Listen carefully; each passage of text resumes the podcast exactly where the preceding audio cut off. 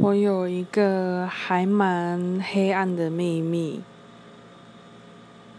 就是我找不到活着的意义，但是也找不到死的理由，所以就这样一直卡的不上不下，然后，嗯，就有蛮严重的忧郁症跟失眠。还有焦虑，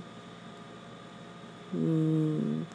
我会在这边讲这个，不是为了要听道德劝说或是各种安慰什么的，单纯就只是分享我的秘密。对，所以不要来安慰我，因为我觉得每个人的安慰或是道德劝说对我来说都是一个压力，